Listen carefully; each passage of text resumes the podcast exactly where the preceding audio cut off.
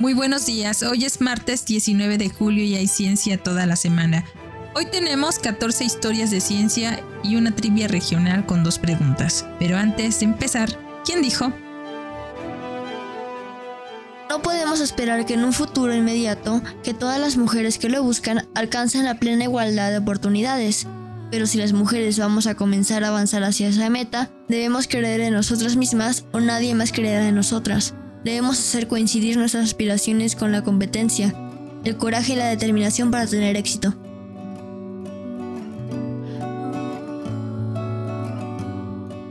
Descúbrelo al final del episodio.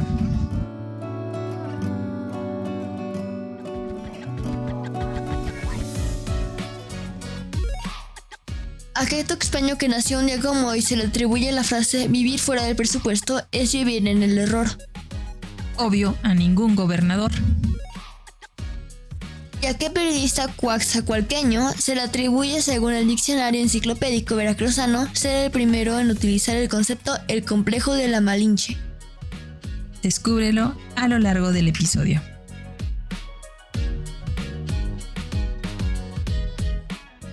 Historia de ciencia número 1. Asa de Enle en el riñón. Friedrich Gustav Jakob Enle nació el 19 de julio de 1809, patólogo alemán, uno de los anatomistas más destacados de la historia cuya influencia en el desarrollo de la histología es comparable al efecto sobre la anatomía de la obra del maestro renacentista Andreas Vesalius. Se le atribuye el descubrimiento del asa de Enle en el riñón y su ensayo On miasma and contagia fue uno de los primeros argumentos a favor de la teoría de los gérmenes de la enfermedad, una figura importante en el desarrollo de la medicina moderna. Historia de ciencia número 2. Primer mapa fotográfico de todo el cielo. Edward Charles Pickering nació el 19 de julio de 1846 físico y astrónomo estadounidense que después de graduarse en Harvard enseñó física durante 10 años en el MIT, donde construyó el primer laboratorio de física instructiva en los Estados Unidos. A los 30 años dirigió el observatorio de la Universidad de Harvard durante 42 años. Sus observaciones fueron asistidas por un equipo de mujeres, incluida Amy Jum Cannon, cuando nadie contrataba mujeres para estos puestos. Introdujo el uso del fotómetro meridiano para medir la magnitud de las estrellas y estableció la fotometría de Harvard en 1884, el primer gran catálogo fotométrico. Al establecer una estación en Perú en 1891 para hacer fotografías del sur, logró material para publicar el primer mapa fotográfico de todo el cielo en 1903. Historia de ciencia número 3. Ciencia moderna del suelo. Curtis Merbert nació el 19 de julio de 1863 geólogo estadounidense y cofundador de la ciencia moderna del suelo, que trabajó en estrecha colaboración con expertos de muchos países para desarrollar sistemas de clasificación internacional en 1927 para los materiales del suelo.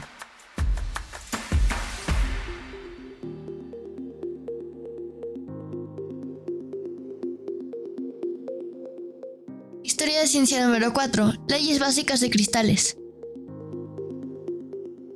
George Friedel nació el 19 de julio de 1865, cristalógrafo francés que formuló leyes básicas sobre la morfología externa y la estructura interna de los cristales. Era hijo de Charles Friedel, mineralogista y químico orgánico francés. Reconoció en 1892 que los cristales líquidos tenían tres tipos de organización o mesofases. En 1893 se convirtió en profesor en la Escuela Nacional de Minas de Saint-Étienne Después de la Primera Guerra Mundial se trasladó a la Universidad de Estrasburgo. Una enfermedad provocó su prematura jubilación en 1930 y murió tres años después a los 68 años. Historia de ciencia número 5, Fundación Mayo. Charles Mayo nació el 19 de julio de 1865, cirujano y filántropo estadounidense que cofundó la Clínica Mayo y la Fundación Mayo. Durante la práctica fronteriza de su padre, el doctor William Gorral Mayo, Charles y su hermano William comenzaron su formación médica, primero observándolo y luego ayudándolo en las visitas a los pacientes y en las autopsias.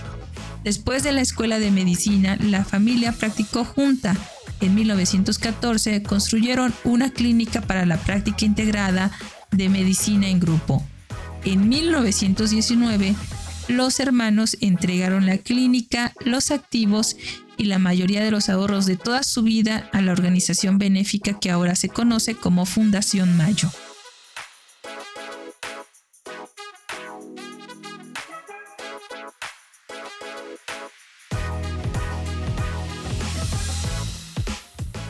Historia de ciencia número 6. Entierros de montículos y urnas.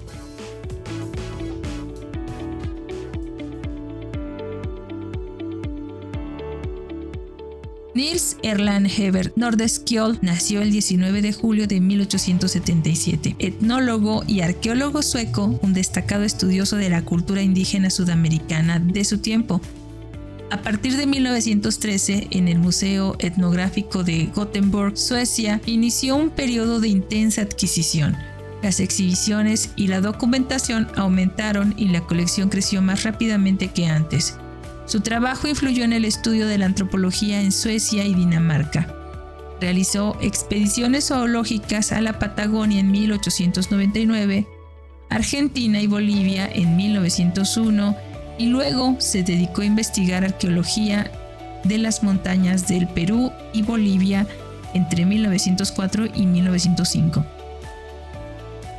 Una expedición posterior lo condujo a un artículo que trata sobre los entierros de montículos y urnas en Bolivia, publicado en 1912. En su última expedición de 1927, estudió los indios Chocó y Cuna de Colombia y Panamá.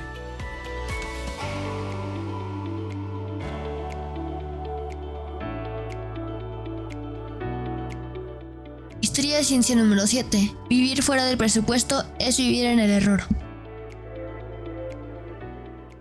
César Garizurieta Erensuey, escritor, periodista y novelista nacido en Tuxpan el 19 de julio de 1904, que fue diputado en el Congreso de la Unión en dos ocasiones, oficial mayor en el Departamento Agrario, embajador en Haití y en Honduras, en Haití dio asilo político en la embajada a Lois de Joye, senador haitiano y candidato a la presidencia de la República de ese país, que fue derrotado, por lo que obtuvo la medalla del gobierno mexicano al mérito civil por defender el derecho de asilo.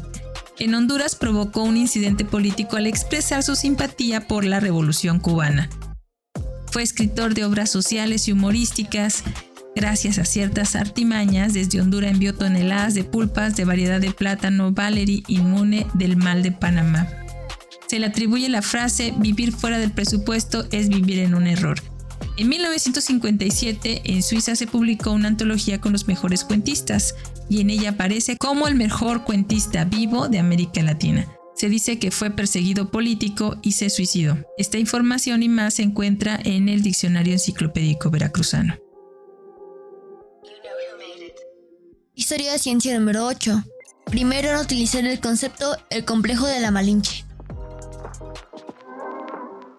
Un día como hoy de 1905 nació en la ciudad de Coatzacoalcos Rubén Salazar Mayén, escritor, novelista y ensayista y periodista que fue profesor en la Universidad Nacional Autónoma de México y que militó en el Partido Comunista Mexicano donde se volvió un crítico. También fue periodista del Universal, Claridades, Excelsior, Mañana, Jueves de Excelsior, Contemporáneos, Letras de México, Letras de México, Metáfora, Estaciones, Cuadernos del Viento y Sábado, y se dice que fue el primero en utilizar el concepto el complejo de la Malinche.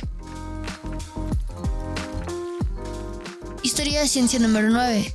Rosalind S. Yallow.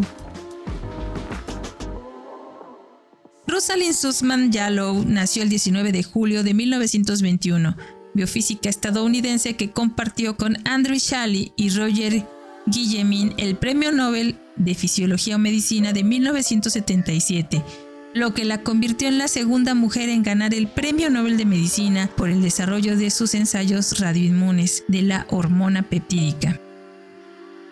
La radioinmunología provocó una revolución en la investigación biológica y médica. Con sus compañeros de trabajo, la aplicó para estudiar la fisiología de las hormonas peptídicas, insulina, ACTH, hormona del crecimiento, y también para arrojar luz sobre la patogénesis de enfermedades causadas por la secreción anormal de estas hormonas. Este fue un trabajo pionero que abrió la investigación de la diabetes en nuevas direcciones y ha sido llamada la Madame Curie del Bronx.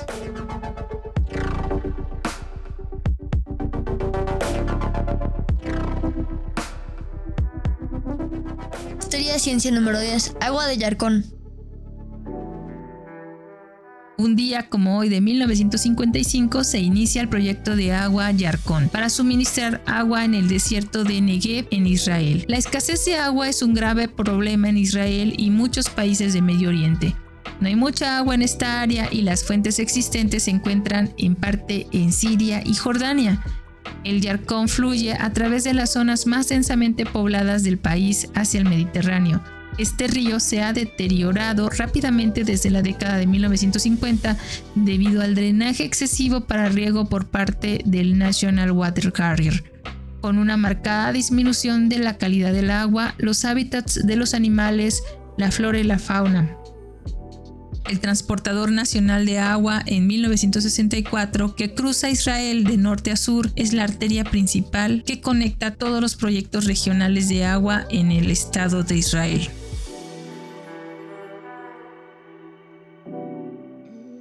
Historia de ciencia número 11. Gel anti-VIH. Un día como hoy del 2010 se desarrolla un gel vaginal que reduce el riesgo de infección por el VIH en las mujeres. Historia de ciencia número 12. Tela que monitorea la salud. En el 2017, un grupo de investigación de la Universidad de Tokio demuestra una malla transpirable a nanoescala con un sensor electrónico que se puede usar en la piel durante una semana sin molestias y podría monitorear la salud de una persona de forma continua durante un periodo prolongado. Historia de ciencia número 13. Espacios verdes urbanos. En el 2021, un grupo de investigación informa que una mayor exposición a los espacios verdes urbanos boscosos se asocia con un mejor desarrollo cognitivo y riesgos de problemas y con menores riesgos de problemas mentales para los adolescentes urbanos de 15 a 16 años. Historia de ciencia número 14. Cerdos salvajes.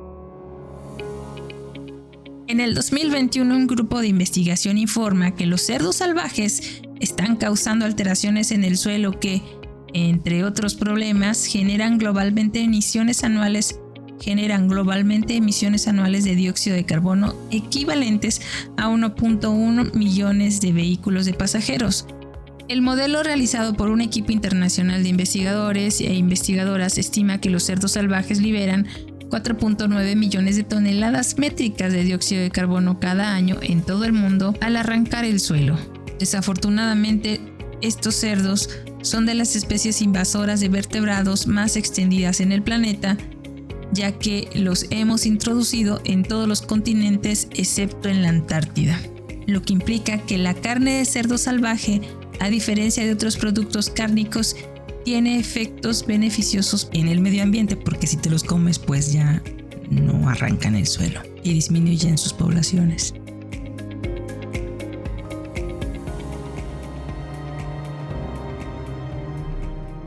Y esto fue todo por hoy, pero antes de despedirnos, fue Rosalind Yallow, desde su discurso dado a unos estudiantes en Estocolmo, Suecia, en octubre de 1977, quien dijo, no podemos esperar que en un futuro inmediato que todas las mujeres que lo buscan alcancen la plena igualdad de oportunidades. Pero si las mujeres vamos a comenzar a avanzar hacia esa meta, debemos creer en nosotras mismas o nadie más creerá en nosotras. Debemos hacer coincidir nuestras aspiraciones con la competencia, el coraje y la determinación para tener éxito.